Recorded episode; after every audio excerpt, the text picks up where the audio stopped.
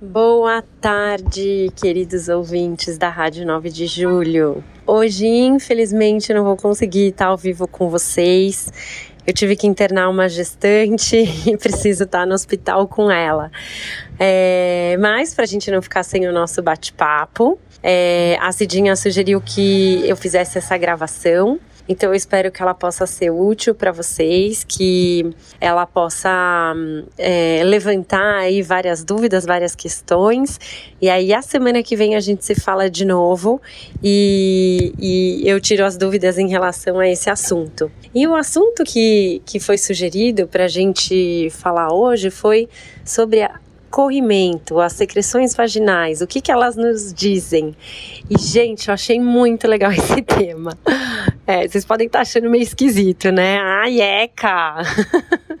o nosso corpo tem várias secreções e geralmente a gente tem um pouquinho de nojo delas, né? Mas a gente não deveria ter nojo, porque é nossa secreção e tá tudo bem, tá tudo certo. E então, como ginecologista obstetra, eu vou falar das secreções vaginais. É muito legal a gente entender e saber que nem toda secreção vaginal que a gente tem, nem todo corrimento que a gente tem, significa que a gente tenha uma doença, uma bactéria ou um fungo. Tem secreções que são normais nossas, que são fisiológicas, fazem parte do nosso ciclo fértil. Então, como é isso?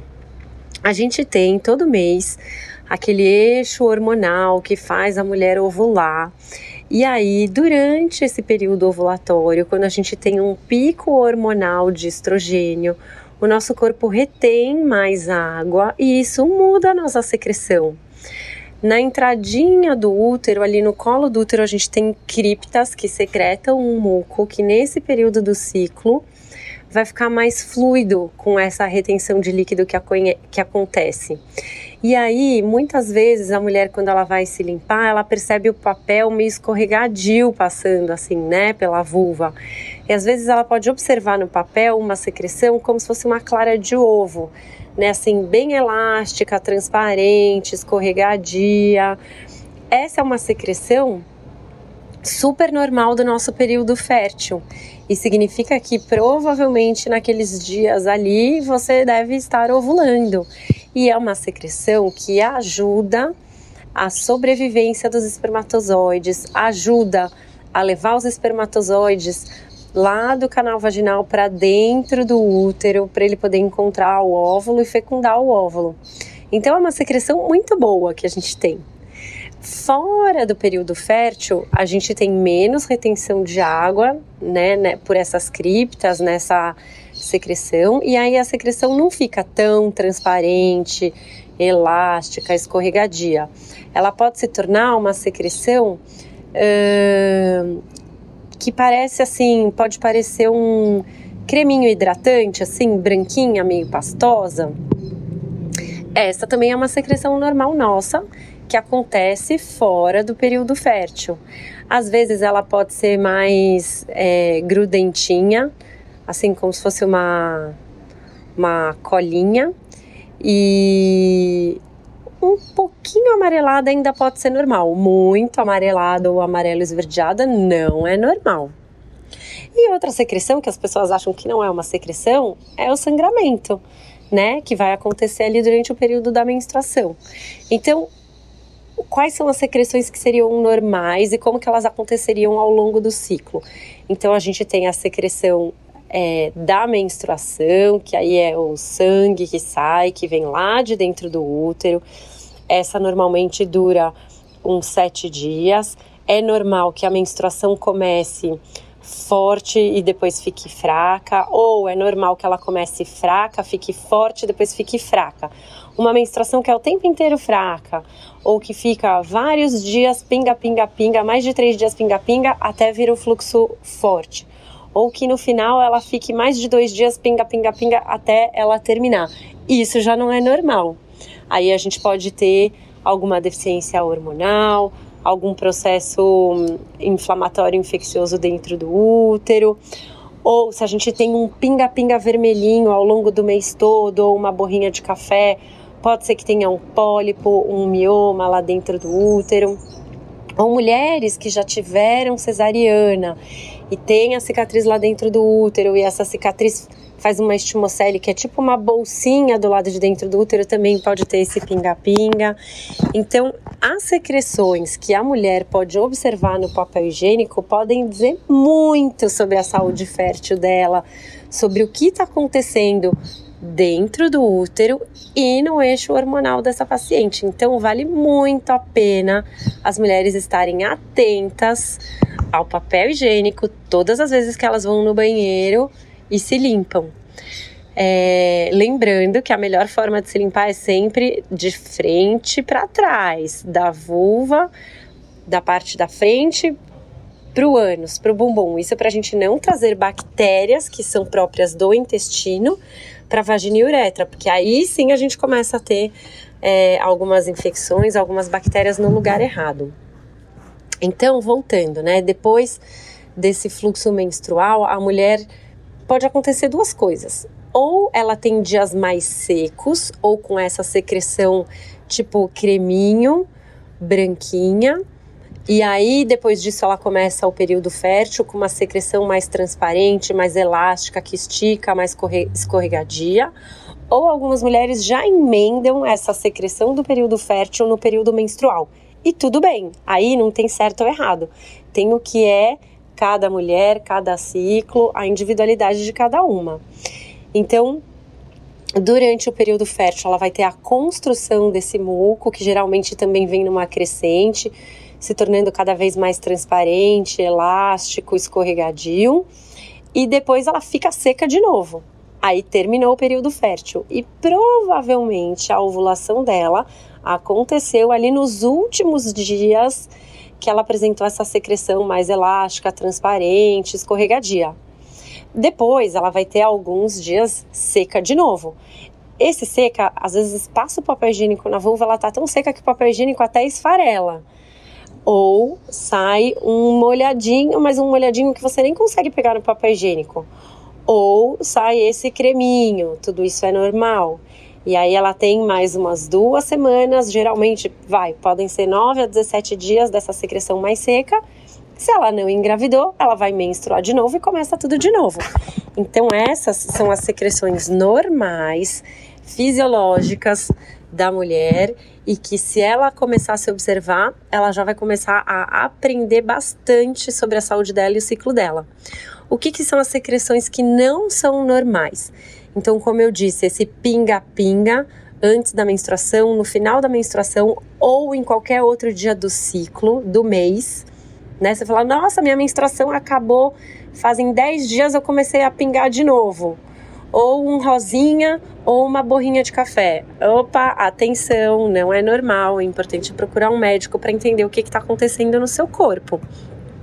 Ou uma secreção amarelo esverdeada, com cheiro forte.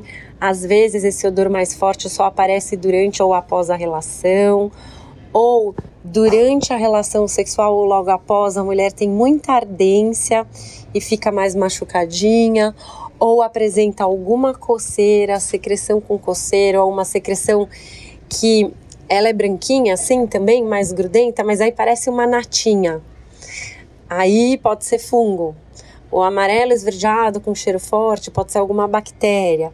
Então, qualquer uma dessas situações é muito importante ir até o médico para ser examinada e tratar adequadamente. Por que, que a gente tem que tratar adequadamente? Porque essa bactéria que está no lugar errado pode subir lá para dentro do útero e dar uma infecção dentro da, da cavidade pélvica, da cavidade abdominal, pode ser muito desconfortável durante a, a relação. Se ela vai, se essa bactéria vai lá para dentro uh, ela pode, da cavidade pélvica, ela pode ocasionar uma obstrução tubária, então até dificultando lá na frente futuramente essa mulher é, engravidar. E a uretra está muito próxima do canal vaginal, então ela, essa bactéria pode acabar indo também para a uretra e ocasionar uma infecção urinária, porque é tudo muito juntinho ali, né? Os três orifícios, uretra, vagina e ânus. Então por isso que a gente precisa ter todo esse cuidado. É, para evitar que essas infecções aconteçam. Então, é, o que, que as mulheres podem fazer para evitar essas infecções? Dicas muito, muito, muito importantes. É, como eu disse, né? Sempre passar o papel na vulva de frente para trás, né? Então, ali da parte da vulva para o ânus, para não trazer as bactérias intestinais para a vagina e uretra. Preferencialmente, né? Fazendo número dois, depois se puder usar duchinha ali e se lavar, é bom. Lembra que essa lavagem é sempre na parte externa, ali na vulva, nos grandes lábios, na região do períneo. Não é legal fazer ducha lá dentro da vagina. Né? Às vezes tem mulheres que falam, ai, quero lavar lá dentro. Não, não é legal, porque a gente acaba desestabilizando toda a nossa flora vaginal. E tem bactérias que são boas, a gente precisa ter essas bactérias para manter esse equilíbrio. Se a gente tira as bactérias boas, as ruins crescem. E como que a gente faz para manter essas bactérias boas? É, com alguns cuidados. Então, assim, não é legal, é, por exemplo, ir para a praia ficar o dia inteiro de maiô. Tudo que deixar quente, úmido, escurinho, abafar, vai facilitar a proliferação de fungo. Então é muito importante que a mulher tenha o hábito de sempre usar a calcinha inteira de algodão, não é só o forrinho. Usar protetor diário não é legal, porque é uma coisa que abafa muito. Usar um sabonete de pH neutro, se você quer ter um sabonete especial, diferente para essa região, os melhores são os sabonetes aqueles infantis, sabe? Que tem pH neutro, são é, os melhores, que desequilibram menos a nossa flora. É, no período menstrual, não ficar muito tempo com o mesmo absorvente, seja um absorvente interno, de uso interno ou externo, porque o sangue da nossa menstruação, gente, ele é muito nutritivo, né? Pensa que é um sangue que se a mulher engravida é o que vai estar tá lá cuidando do embriãozinho, ele é super nutritivo esse sangue. Então, se a gente fica muito tempo ali com absorvente externo ou interno, com aquele sangue ali, é um meio de cultura para a bactéria. Então, sempre que possível, é, trocar esse absorvente, não ficar seis horas, metade do dia com o mesmo absorvente. que mais de dicas boas? Depois da relação sexual, espera um pouco, né? curte a relação, fica ali com seu marido, gostosinho, abraçadinho, mas depois de um tempo pode levantar, fazer xixi e se lavar. E aí a dica é se lavar com água gelada, porque muitas vezes durante a relação sexual pela lubrificação que existe ali, transpiração e tudo mais, muitas vezes bactérias que são próprias do ânus acabam escorregando ali para uretra e vagina e estão no lugar errado podem dar alguma infecçãozinha. Então, a, se lavar com água gelada já mata essas bactérias intestinais. É uma coisa super simples, né? E facinho da gente fazer. E que pode evitar, por exemplo, mulheres que têm infecção urinária de repetição e tem muitas que se queixam: ah, eu tenho relação com meu marido, depois eu tenho infecção urinária. Isso se torna um problema ali na vida do casal. Então, assim, depois que teve a relação, depois de um tempinho, levanta, faz xixi, pode estar o frio que for, se lava com água gelada. Tá bom? é, uma observação muito, muito, muito importante. As mulheres que usam anticoncepcional, não importa se é comprimido, se é anticoncepcional injetável, adesivo, via vaginal, o DIU, todos eles mudam a composição da flora da mulher e todos eles vão mudar os padrões dessas secreções e principalmente os que inibem a ovulação, a mulher não vai ter essa observação de muco no período fértil, porque o ciclo dela tá todo inibido, o eixo hormonal dela tá todo diferente. Então, é, tudo isso que eu dividi aqui para vocês só serve para as mulheres que não usam uh, dispositivo intrauterino e que não usam métodos contraceptivos hormonais, porque eles alteram um, toda essa secreção vaginal e essa observação da mulher. Espero ter contribuído para o nosso encontro de hoje e espero vocês na semana que vem, se Deus quiser, ao vivo, para a gente voltar nesse assunto e tirar as dúvidas das nossas ouvintes. Um abraço, Cidinha, um abraço aos nossos ouvintes.